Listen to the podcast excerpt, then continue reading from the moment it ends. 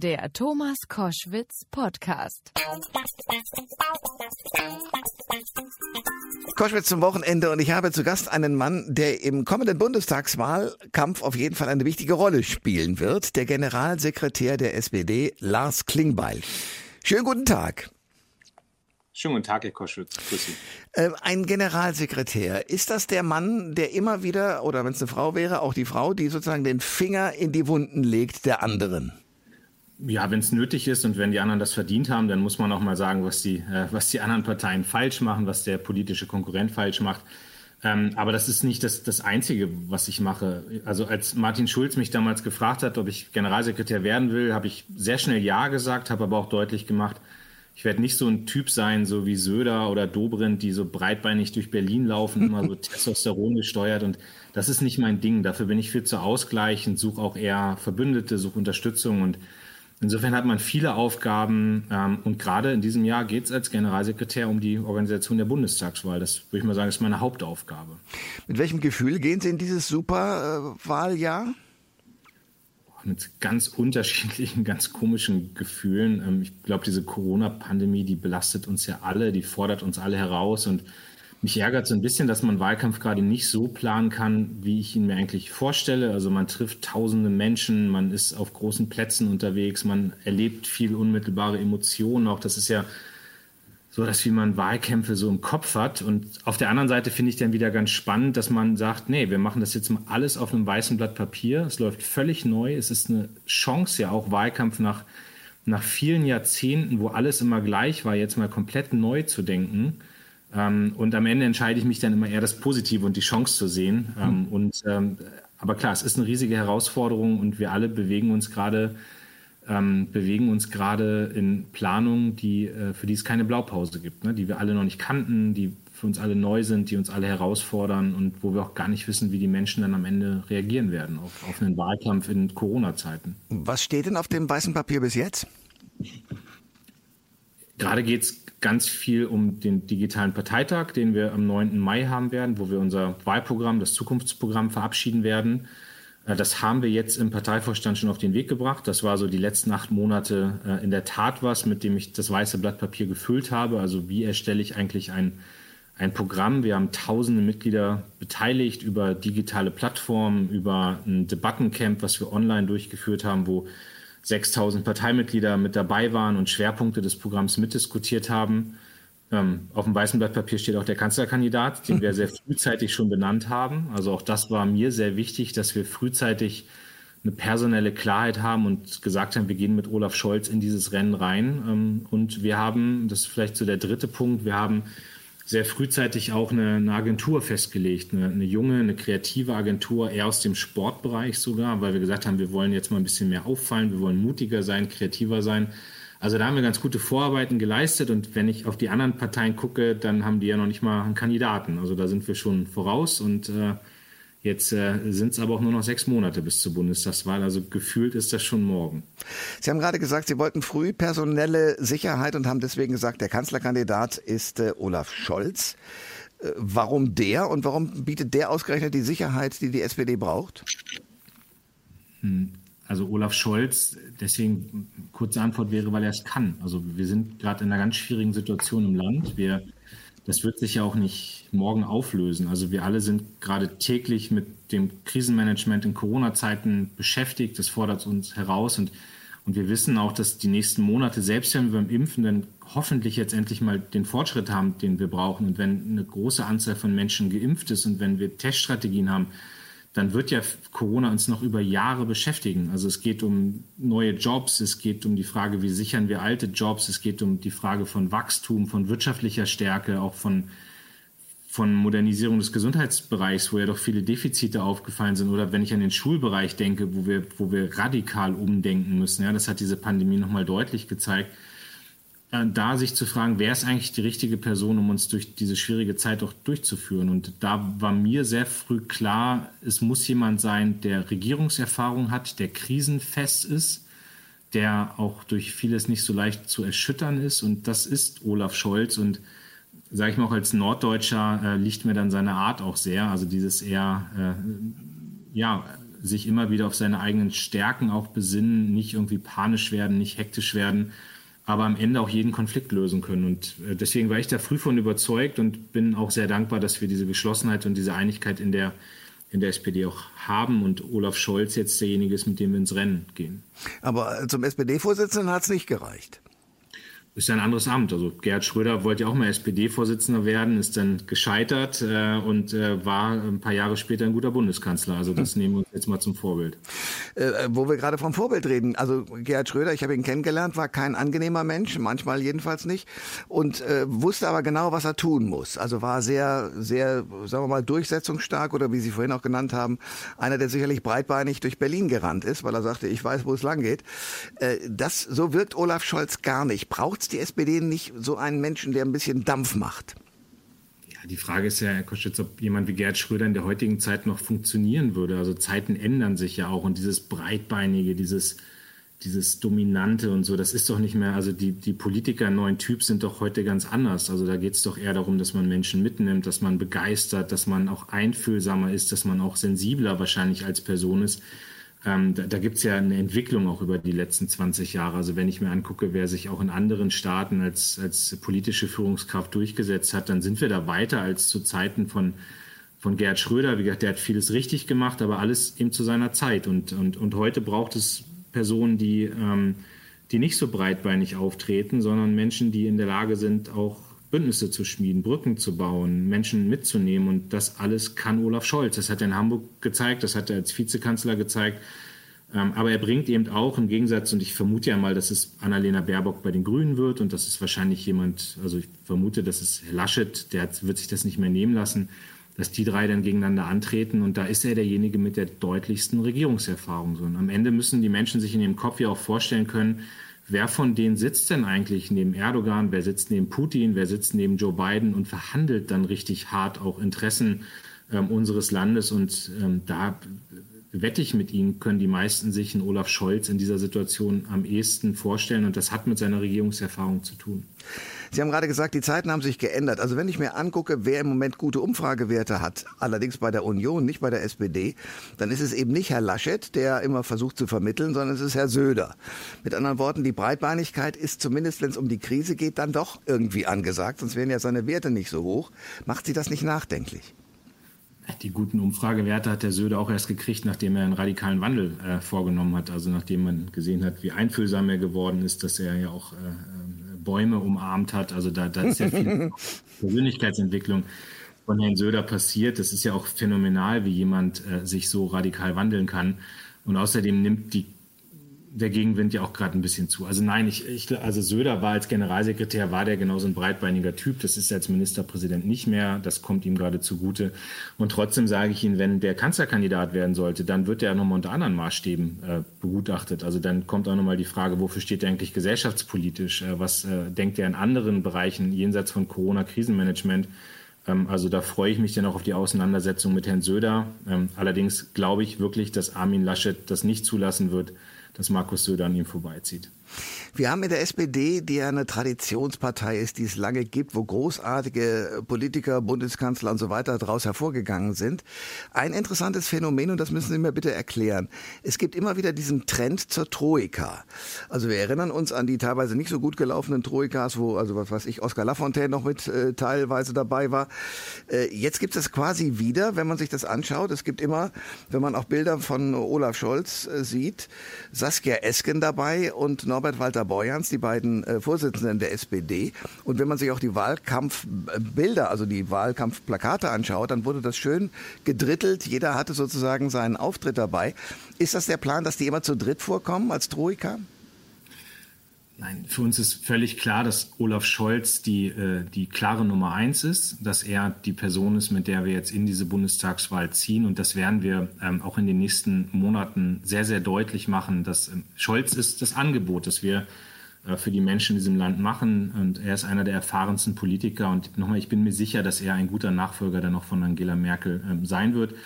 Aber klar ist auch, und da bin ich sehr stolz drauf, dass wir, dass wir eine sehr hohe Geschlossenheit in der Spitze der Partei haben. Und das betrifft ja nicht nur Saskia Esken und Norbert Walter Borjans, da gehört mit dazu der Fraktionsvorsitzende Rolf Mützenich, da gehöre ich als Generalsekretär mit dazu, auch die Bundesministerinnen und Bundesminister. Wir haben da eine starke Truppe und ähm, und das zeigen wir, weil es in der Tat in der SPD auch andere Zeiten gab. Da gab es Zeiten, wo man sich zerstritten hat, wo es Konflikte gab. Und wir haben ja im Dezember den Bundesparteitag gehabt, wo äh, Frau Esken und Herr Walter Borjans gewählt wurden. Und da gab es viele Journalisten auch, die gesagt haben, das wird die SPD nicht überleben. Das wird jetzt auf Dauer eine gespaltene Partei sein. Und und wir haben uns dann äh, zusammengerauft. Wir haben äh, ganz viel Vertrauen aufgebaut. Wir haben ähm, wirklich Teamwork auch betrieben und haben dadurch eine Festigkeit in der Spitze der Partei gefunden, das erschüttert uns jetzt nicht mehr und das zeigen wir auch nach außen. Und ich, ich kann Ihnen sagen, dass viele das auch sehr positiv finden, dass in der SPD gelernt wurde, dass das Vertrauen gereift ist und dass da eine, eine starke Führungsspitze und ein Führungsteam ist, aber ganz klar, äh, Olaf Scholz ist die unumstrittene Nummer eins und gehen Sie davon aus, das wird im Wahlkampf sehr, sehr deutlich werden.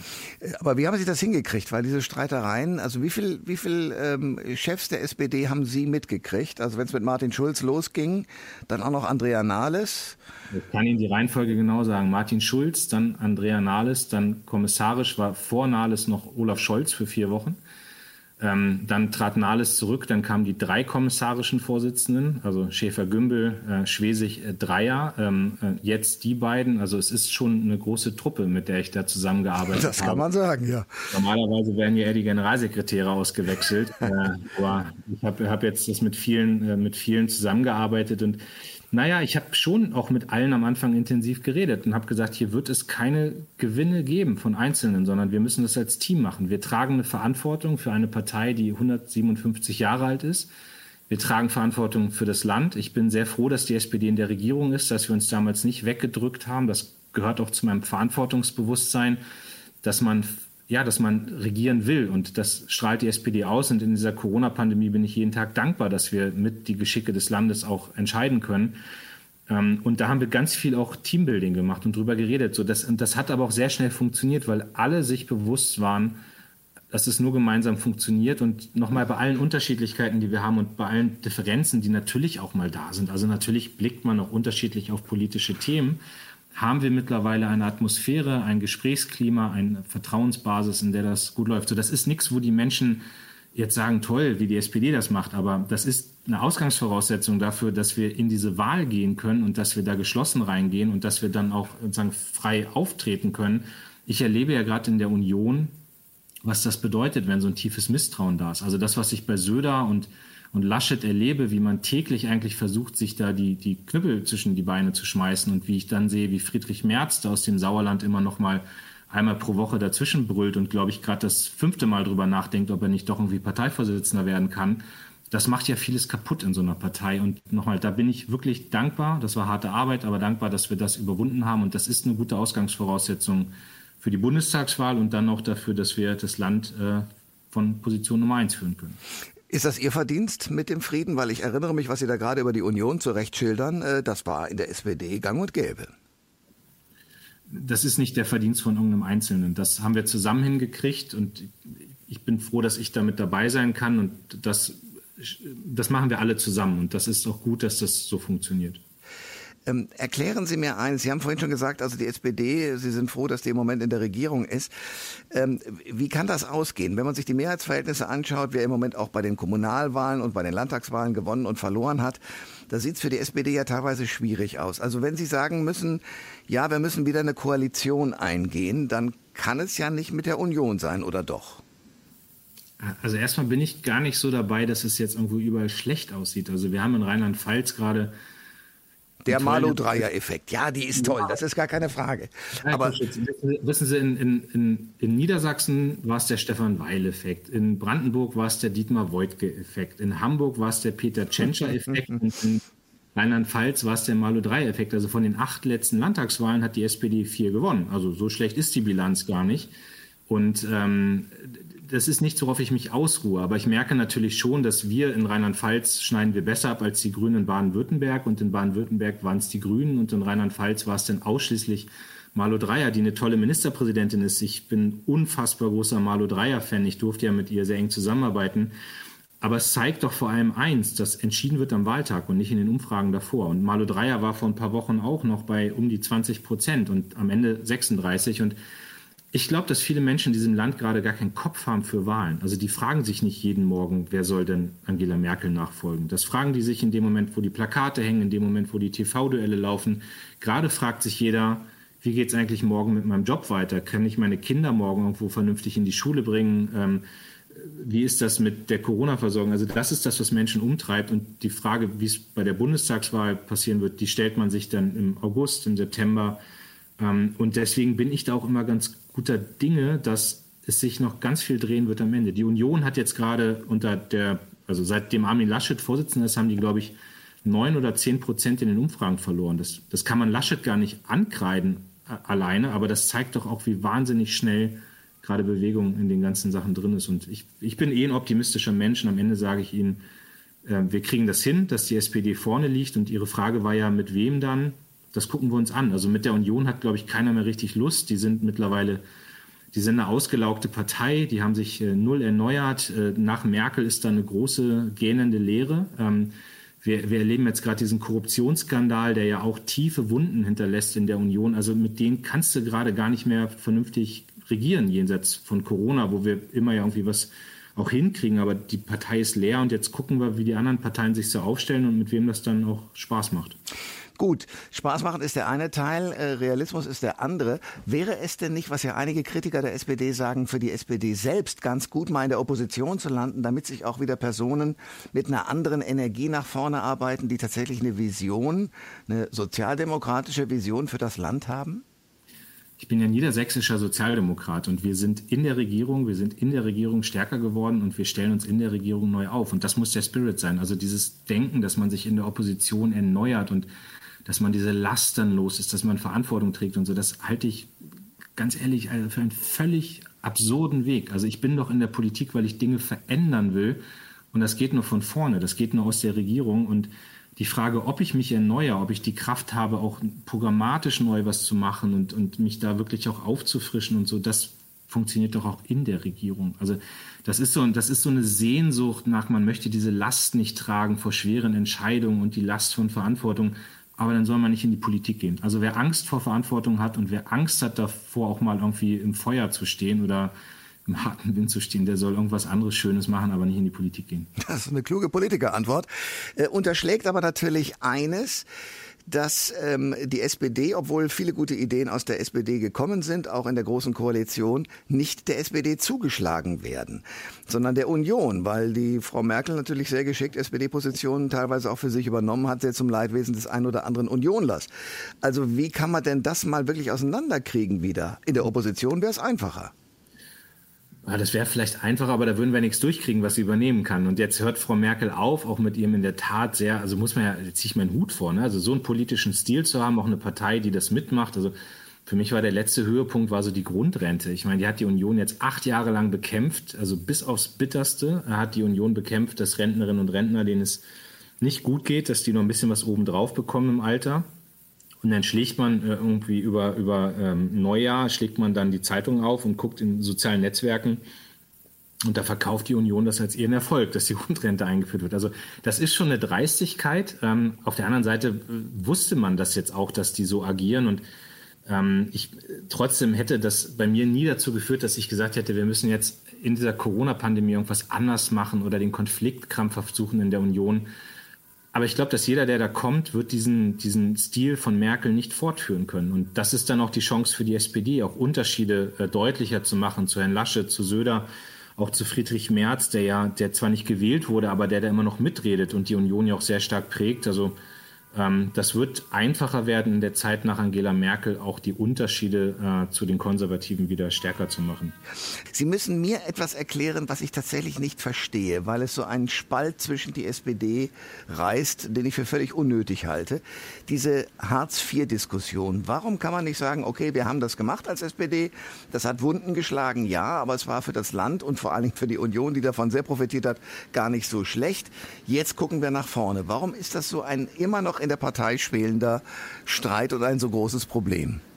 Das nehme ich gar nicht mehr wahr. Also das, das war in der Tat so, als ich 2017 Generalsekretär wurde, ähm, war das krass. Also ich kannte das so auch nicht aus Niedersachsen, aber dann war ich im Land unterwegs und immer, wenn man dann irgendwie Agenda oder Hartz IV sagte, dann spaltete sich der Saal. Dann gab es das eine Lager, das gesagt hat, war das Schlimmste, was die SPD gemacht hat. Die anderen haben gesagt, war super, hat viel gebracht. Und ähm, das war aber für mich und für Andrea Nahles damals ja auch der Antrieb zu sagen, wir stellen jetzt den Sozialstaat mal neu auf. Also wir überlegen uns mal komplett neu, was wollen wir eigentlich machen. Also äh, Schonvermögen verlängern, äh, das Bürgergeld statt Hartz IV und statt Grundsicherung ähm, auch die Frage, wann rutscht man eigentlich in die Arbeitslosenversicherung 2. Da haben wir viel gemacht und das ist auf dem Parteitag 2019 verabschiedet worden, dieses neue Konzept. Das ist jetzt auch bei uns im Regierungsprogramm, spielt das eine ganz große Rolle. Und es gab auf diesem Parteitag dann auf einmal Standing Ovations, als wir das verabschiedet haben. Und man hat wirklich gemerkt, wie der Partei eine Last weggefallen ist sagen, das ist ein Konflikt, der uns jetzt über so viele Jahre begleitet hat und wir haben den jetzt nach vorne aufgelöst. Und für mich muss ich wirklich sagen, seitdem habe ich keine einzige Debatte mehr in der SPD erlebt. Ähm, und dass wir heute im Jahr 2021 andere Antworten mit einem Sozialstaat brauchen, als das bei Gerhard Schröder der Fall war, das ist für mich völlig klar. Und ich finde übrigens auch, dass diese Corona-Zeit das nochmal wahnsinnig gezeigt hat. Also es gab so viele Menschen, die in der Corona-Zeit zum ersten Mal überhaupt einen Sozialstaat brauchten. Also wenn ich an die ganzen Solo-Selbstständigen, die Künstler, die Kreativen denke, die bisher immer also als Einzelkämpfer auch erfolgreich nach oben gekommen sind. Und viele Menschen sind zum ersten Mal gestolpert oder gefallen und sind aufgefangen worden von dem Sozialstaat. Aber da ist auch deutlich geworden, was besser werden muss. Und ähm, dafür haben wir Antworten. Und ich kann Ihnen nur sagen, aus meiner Wahrnehmung, der Konflikt ist beendet und die SPD guckt jetzt da stolz nach vorne. Aber können Sie mir trotzdem noch mal erklären, warum das so eine Wunde war?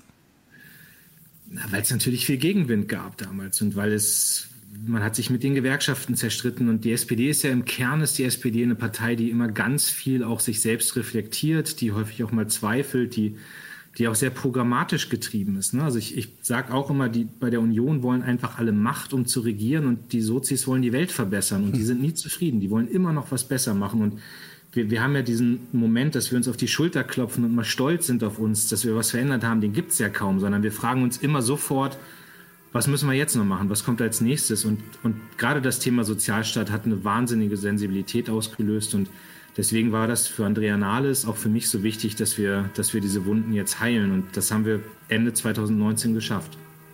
Lars Klingbeil ist äh, bei Koschwitz zum Wochenende, SPD-Generalsekretär mit hupenden Autos vor, der, vor dem Fenster. Das hören wir ein bisschen, aber das stört uns gar nicht.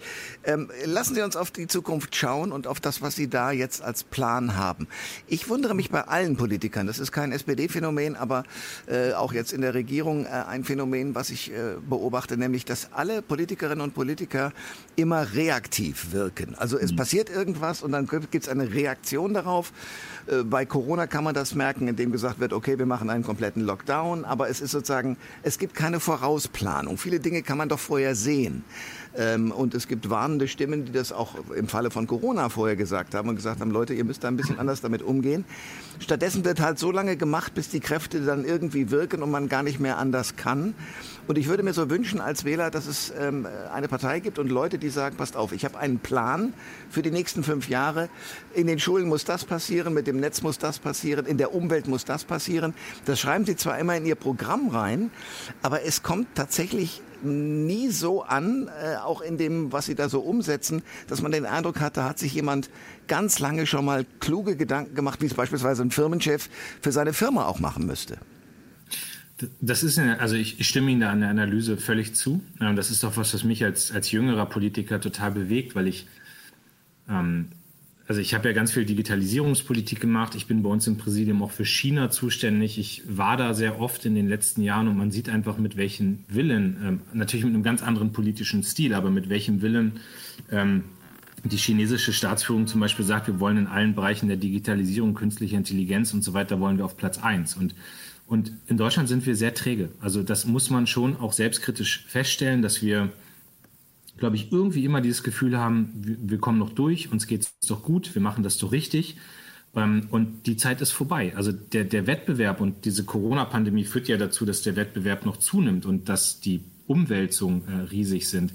Ähm, das ist etwas, ähm, was mich sehr umtreibt und wo ich glaube, wir müssen komplett weg von diesem Klein-Klein. Wir müssen die großen Ziele benennen, die wir die nächsten zehn Jahre auch erreichen wollen. Und das ist etwas, wo, wo wir auch in der Spitze der SPD, vor allem mit Olaf Scholz, ja in den letzten Monaten sehr viel auch drüber geredet haben. Und wenn Sie auf das Zukunftsprogramm gucken, das wir jetzt vorgelegt haben, dann benennt das ja genau diese Ziele. Also wie können wir die Klimaneutralität bis spätestens 2050 erreichen? Wie können wir das modernste Mobilitätssystem auf den Weg bringen? Wie kann man digitale Souveränität schaffen? Auch solche Themen wie Wasserstoff, wo wir sagen, da muss Deutschland der Leitmarkt sein bis 2030. Und das alles sozusagen aus dem Kanzleramt raus. Und das ist der entscheidende Unterschied zu jetzt. Also jetzt gerade haben wir eine Kanzlerin, die moderiert, die guckt sich das alles an, die wartet ab. Aber das sind Dinge, die müssen aus dem Kanzleramt heraus geführt werden. Und da muss klar sein von ganz oben, wir wollen das, das ist der Anspruch. Und dann muss da jeder auch spurten und muss jeder mitmachen. Aber wenn wir das nicht schaffen, ähm, in den nächsten zwei, drei Jahren wirklich diesen Startschuss zu setzen und die nächsten zehn Jahre zu so einem Modernisierungsjahrzehnt zu machen, ähm, dann kann es sein, dass Deutschland den internationalen Anschluss verliert, dass die Jobs der Zukunft nicht hier bei uns im Land geschaffen werden, dass wir auch Expertise und Know-how verlieren. Und deswegen muss uns als Land bewusst sein, dass dieser gute Zustand, den wir haben, der Wohlstand, der da ist, das ist alles nicht Gott gegeben. Und gerade sehen wir auch, auf welch dünnem Eis das manchmal gebaut ist. Und das ist so ein Ruck, der jetzt durch dieses Land durchgehen muss. Und deswegen wünsche ich mir auch, Herr Koschwitz, dass die Bundestagswahl eher ein Wettbewerb um die besten Ideen für die Zukunft des Landes ist. Wir haben jetzt aber auch zwei Wahlen hinter uns, wo es dann um Abrechnung mit der Regierung, um Migrationsfragen geht oder wo es so um, um diese Kulturkämpfe ging. Aber ich ich finde, wir sollten die Bundestagswahl wirklich zu einem Wettbewerb um die besten Ideen machen. Und das ist etwas, was dieses Land dringend braucht und was ich auch als jüngerer Abgeordneter sage, das ist, sind wir auch einer jungen Generation schuldig, dass wir jetzt über Zukunftsperspektiven reden. Absolut. Ich will noch ein bisschen schärfer daran gehen. Also nehmen wir an jetzt die Corona-Krise. Da gibt es dann, also Sie sagen, die Kanzlerin moderiert das Ganze und hat dann noch Schwierigkeiten mit den Länderchefinnen und Chefs, die natürlich nochmal ganz eigene Sichten auf die Dinge haben. Wenn ich mir dann aber angucke, es gibt äh, bei uns äh, in der Bundesrepublik, ich will gar nicht auf äh, die Schnellimpfer in Israel kommen, aber es gibt bei uns in der Bundesrepublik eine ganze Reihe von Leuten, ich sag mal Boris Palmer in Tübingen oder in Rostock oder es gibt auch einen in Bad Homburg, einen Oberbürgermeister, die alle sagen, ja, das ist ja schön mit dem Auf- und Zumachen und, und mit dem Lockdown.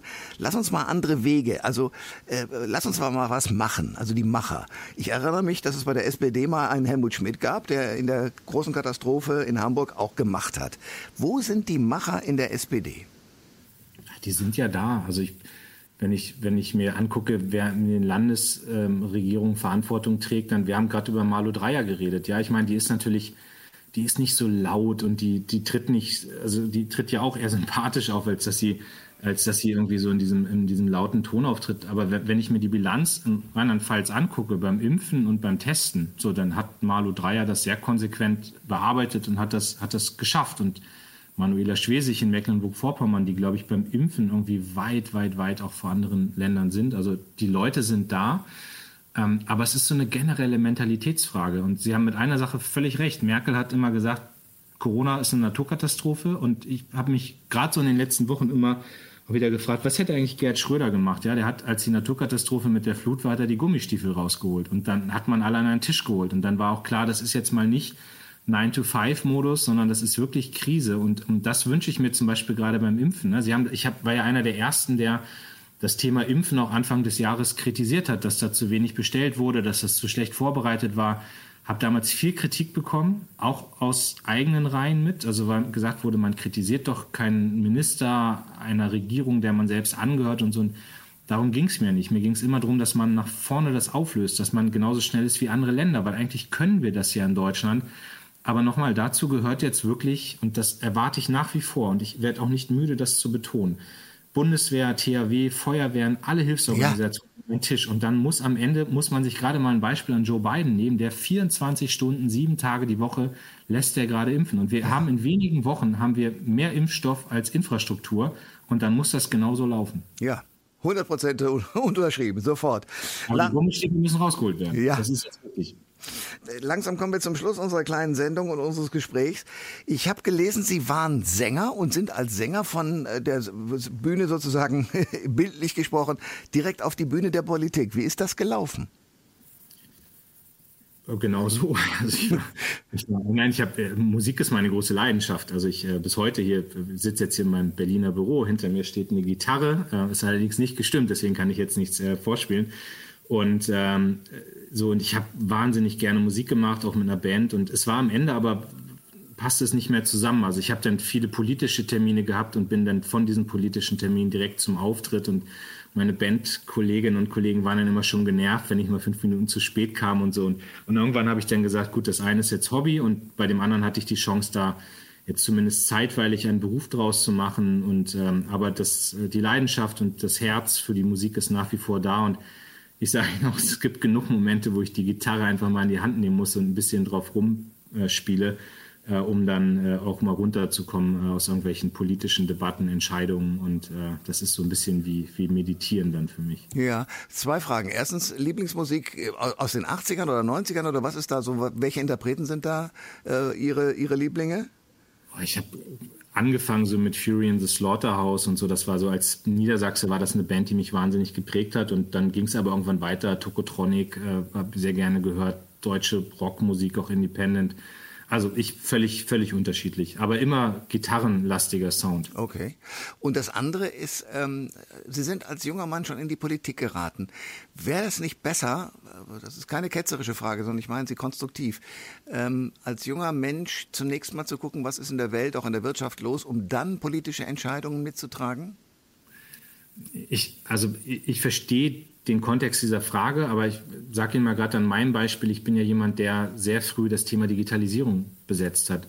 Und das hätte niemand besetzen können, der erstmal 40 Jahre irgendwie damit nichts zu tun hatte. Also so und ähm, es gibt ganz viele Themen, gucken Sie auf die Fridays for Future, es gibt ganz viele Themen, auch die von der jungen Generation dringend in die Politik reingetragen werden müssen. Ähm, und ich löse es dann für mich ja andersrum auf. Also für mich ist klar, dass ich jetzt nicht bis 67 im Parlament sitzen will, dass ich nicht bis 67 Politik machen will. Ich, ich empfinde das gerade als wahnsinniges Privileg, dass ich meine Leidenschaft, mein Hobby zum Beruf machen konnte, dass ich an einer sehr verantwortungsvollen Stelle gerade das Land mitführen kann und dass ich die älteste Partei Europas mitführen kann. Aber ich werde das für einen begrenzten Zeitraum machen. Und irgendwann wird es bei mir auch nochmal eine andere Phase im Leben geben. Und da denke ich jetzt gerade nicht aktiv drüber nach, weil ich jetzt gerade wirklich nur auf den 26. September und die Bundestagswahl ausgerichtet bin. Ähm, aber klar, Politik sollte immer nur für einen begrenzten Zeitraum sein. Aber junge Menschen haben auch viele Lebenserfahrungen und viele Perspektiven, die reingehören in, in die politische Arbeit und in die Parlamente. Und ähm, ich, es muss immer ein guter Schnitt der Gesellschaft sein. Also nach der Politik erlebe ich Sie wieder auf der Bühne als Rockmusiker. Mal gucken. Lars Klingbeil, Generalsekretär der SPD, beschäftigt natürlich mit dem Wahlkampf 2021. Danke für das Gespräch. Sehr gerne. Alles Gute für Sie. Alle Informationen zur Sendung gibt es online auf thomas-koschwitz.de.